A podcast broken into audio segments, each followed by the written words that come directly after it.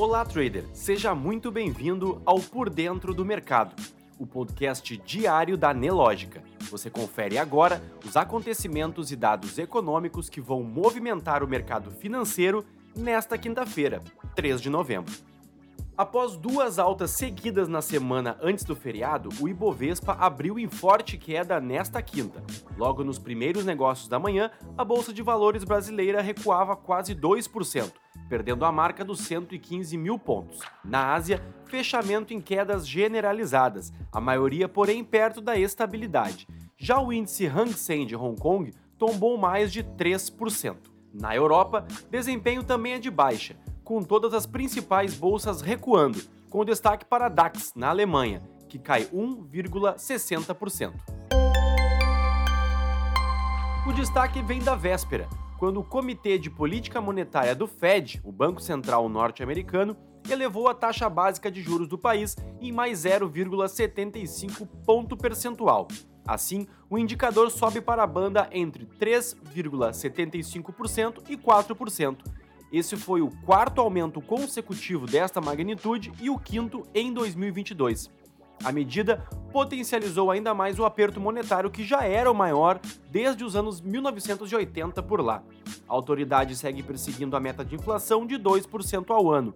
O indicador registrou alta de 0,4% em setembro e está no patamar de 8,2% no acumulado dos últimos 12 meses.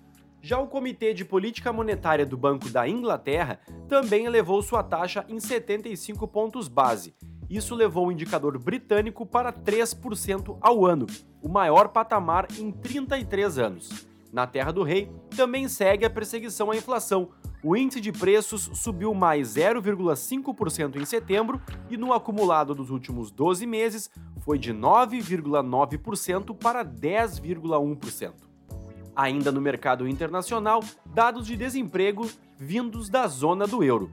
O índice de desocupação por lá teve uma ligeira queda de 6,7% em agosto para 6,6% em setembro. Resultado veio em linha com o que esperava o mercado. Em setembro de 2021, a taxa estava em 7,3%. Calendário econômico.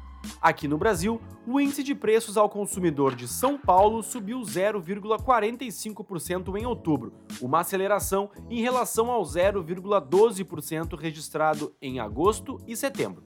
Todas as sete categorias de preços consultadas tiveram alta no mês, com destaque para o setor de alimentação, que subiu 0,87%, seguido de despesas pessoais a 0,68% e vestuário, que avançou 0,65%.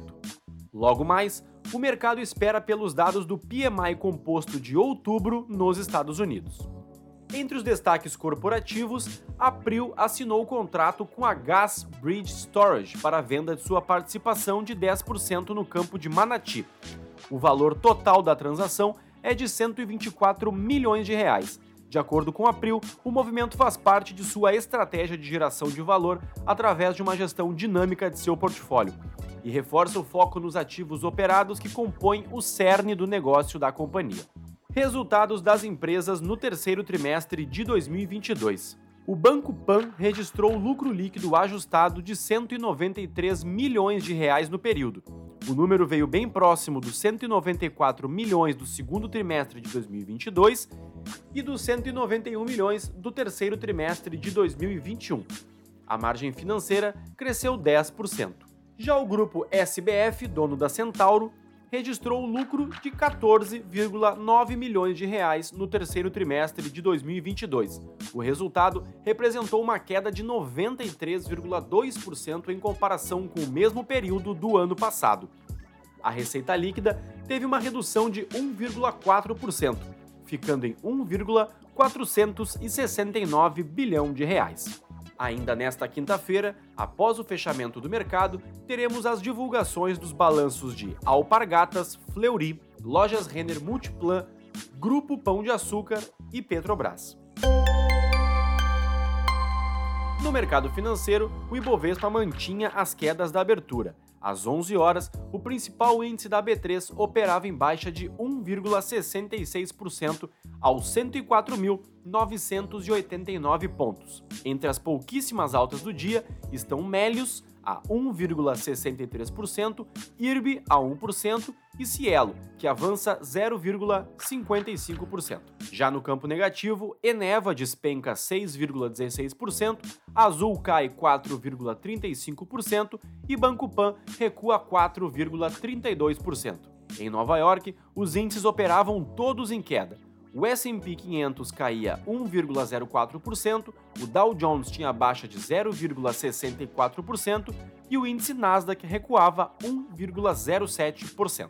Enquanto isso, o dólar, no mesmo horário, operava em alta de 0,78%, cotado a R$ 5,15. Já o Bitcoin operava em queda de 1,10%, aos 20.172 dólares. Você pode conferir essas e muitas outras notícias na sua plataforma Profit Pro. Se você ainda não é assinante, faça hoje mesmo o seu teste grátis. O link está aqui na descrição. Um ótimo dia e até amanhã.